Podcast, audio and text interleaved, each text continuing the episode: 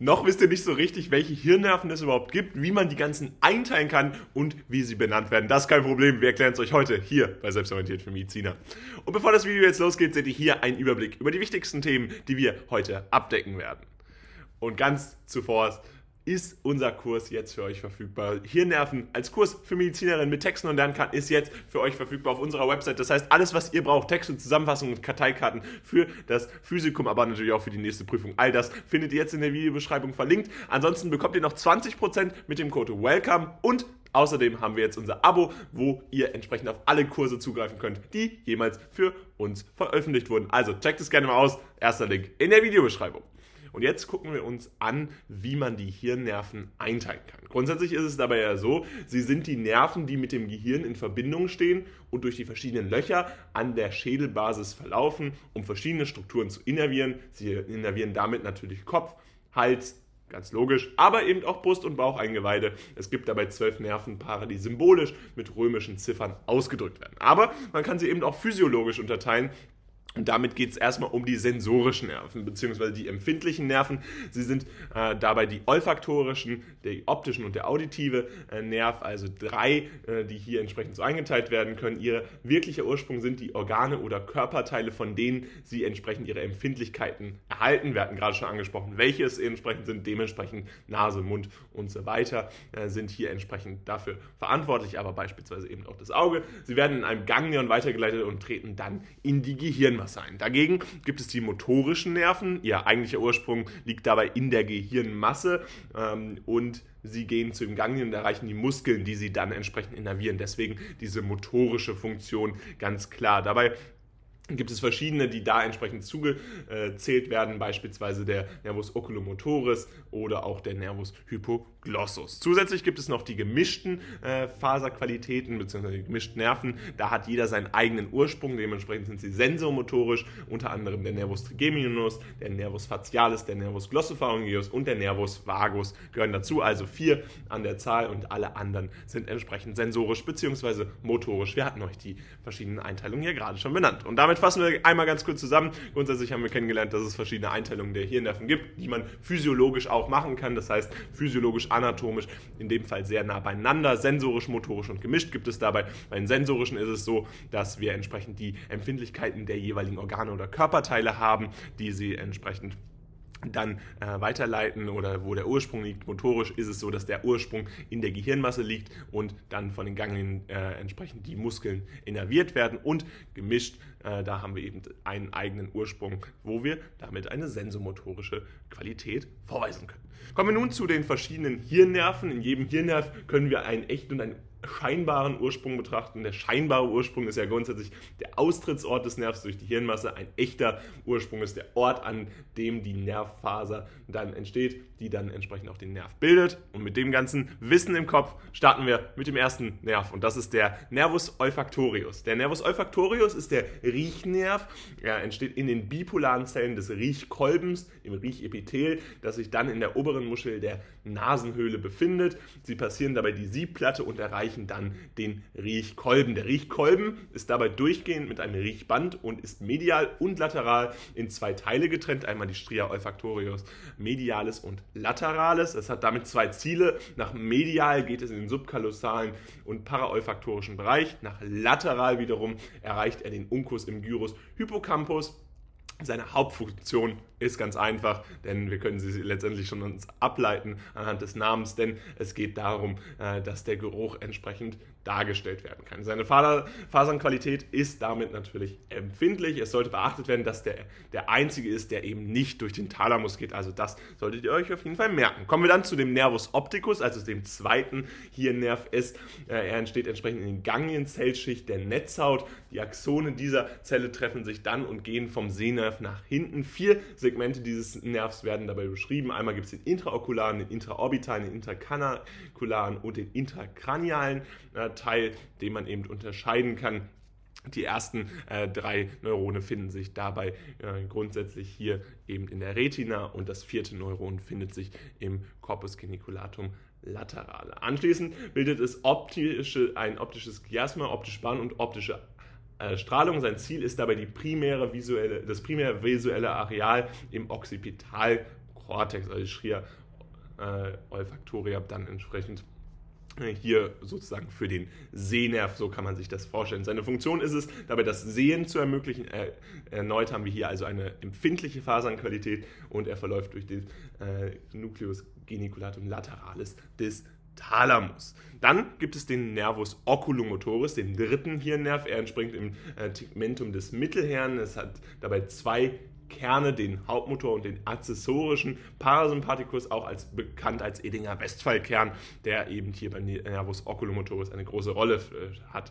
Er verlässt dabei das Mittelhirn durch den Sulcus pontomesencephalicus anterior und geht zur Keilbeinspalte, wo es in der Orbita eintritt. Dabei wird er in zwei Zweige unterteilt. Seine Ziele sind die, äh, der obere Ast des Musculus rectus superior und des Musculus levator palpebrae superioris, der entsprechend innerviert wird, und der untere Ast, äh, der den inneren Rectus, den unteren Schrägen und den unteren Rectus innerviert. Es gibt auch den, das Ziliarganglion, einen Zweig mit parasympathischen Fasern, um die Schließmuskeln der Iris und den Ziliarmuskel zu innervieren. Seine Hauptfunktion ist dabei die Steuerung der Augenbewegung, obere, mittlere, untere und supere externe Bewegung, Anheben des Augenlids, Kontraktion der Pupille, womit wir eine Miosis entsprechend erzeugen können, und Akkumulation direkter und einvernehmlicher Photomotorischer Reflex. Seine Fasernqualität ist hier erstmals motorisch. Dann gibt es noch einen etwas kleineren Nerv, nämlich den Nervus trochlearis, der dennoch natürlich eine Bedeutung hat. Er entspringt ebenfalls im Tegmentum des Mittelhirns. Das ist der einzige Hirnnerv, der an der dorsalen Seite des Mittelhirns austritt. Das solltet ihr euch auf jeden Fall an der Stelle merken. Dieser Nerv umgibt dabei die Hirnstiele nach vorne und tritt durch die Keilbeinspalte in die Augenhöhle ein. Das Ziel ist dabei der obere schräge Augenmuskel. Dieser Nerv ist für die inferomediale Abweichung des Auges verantwortlich. Also auch hier seht ihr eine etwas kleinere Funktion, die dennoch natürlich äh, klinisch besondere Ausfälle ähm, zur Folge haben kann und damit auf bestimmte Pathologien hinweisen kann.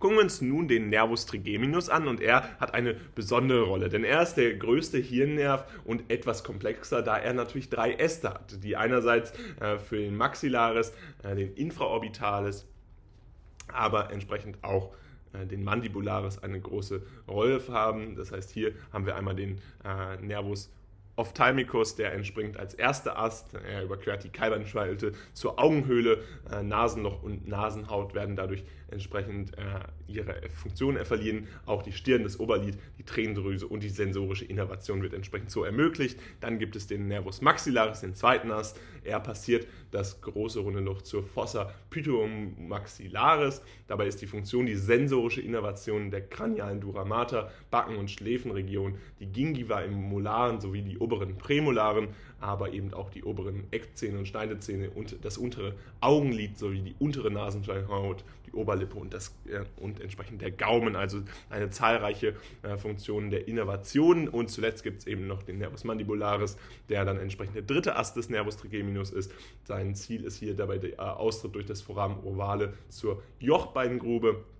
Funktionen sind dabei die Empfindlichkeit gegenüber der kranialen Duramata, der Wangenschleimhaut, dem unteren Zahnschneid, dem sublingualen und submaxillären äh, Drüsen, den vorderen zwei Drittel der Zunge, der Ohrspeicheldrüse, der Schläfenregion und dem äußeren Gehörgang. Außerdem ist es hier so, dass er einen Schläfenmuskelmotor Motor entsprechend ermöglicht und dem Masseter sowie das innere und äußere Pterygoidit entsprechend innerviert.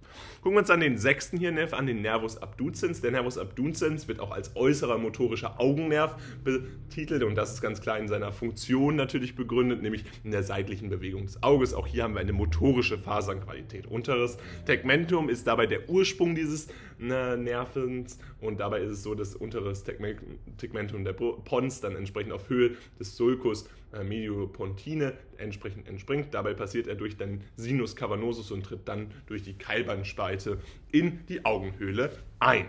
Zuletzt gibt es dann natürlich noch den Nervus facialis als einer der weiteren größeren Nerven, nämlich den siebten Hirnnerv. Er entspringt in der Brücke, also in der Pons auf Höhe des Sulcus medulopontine. Dieser Nerv geht dann zum inneren Gehörgang, tritt durch das Foramen stylomastoideus äh, aus und durchläuft dann die Ohrspeicheldrüse, das Ziel ist hier erneut äh, Gesichtsmuskel mit Ausnahme der Kaulmuskeln und des Oberliphelebers entsprechend motorisch zu innervieren, empfindlich äh, hier entsprechend verantwortlich für die vorderen zwei Drittel der Zunge, Haut auf der Rückenseite des Ohrs, den äußeren Gehörgang, Tränen, Schweiß sublinguale und submaxilläre Drüsen. Seine Funktionen sind außerdem die Bewegung der Gesichtsmuskeln, die Empfindlichkeit der vorderen zwei Drittel der Zunge, der Ohrhaut und des äußeren Gehörgangs, die parasympathische Sekretion von Tränenschweiß, sublingualen und submaxillären Drüsen. Damit haben wir eine gemischte Fasernqualität, nämlich äh, motorisch und sensorisch.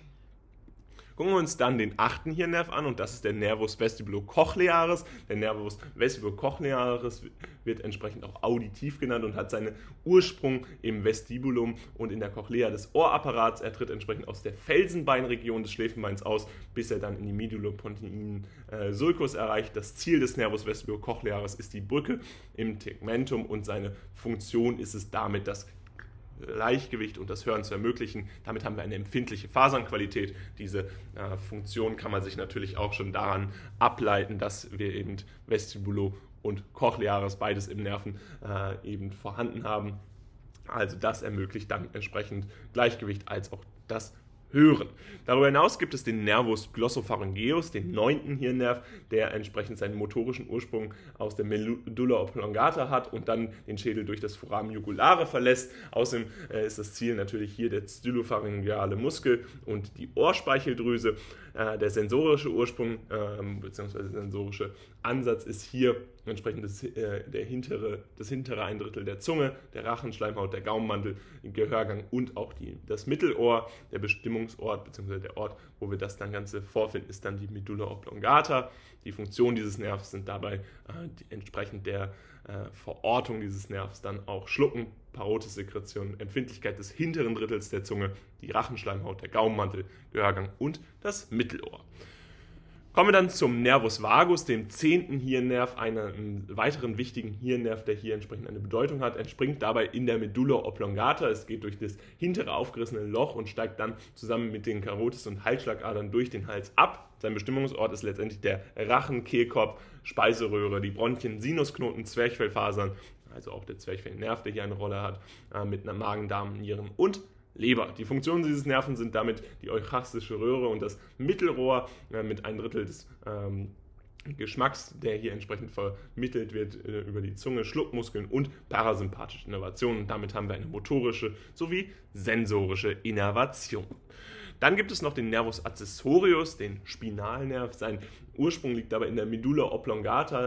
Äh, der Austritt findet durch das hintere äh, Loch statt. Das Ziel des Spinalnervs sind dabei die äußeren Cleidomastoidee und Trapeziusmuskeln. Ihre Bewegungen sind seine Funktion. Der Faserntyp ist dabei motorisch. Und zuletzt gibt es noch den Nervus hypoglossus. Der Nervus hypoglossus entspringt in der Medulla oblongata und verlässt den Schädel durch den Hypoglossuskanal. Sein Ziel sind dabei die Zungenmuskeln und die Bewegung der äußeren Zungenmuskeln, um das Sprechen zu ermöglichen, sind diese Funktionen dieses Nervs natürlich enorm wichtig. Der Faserntyp ist erneut hier motorisch.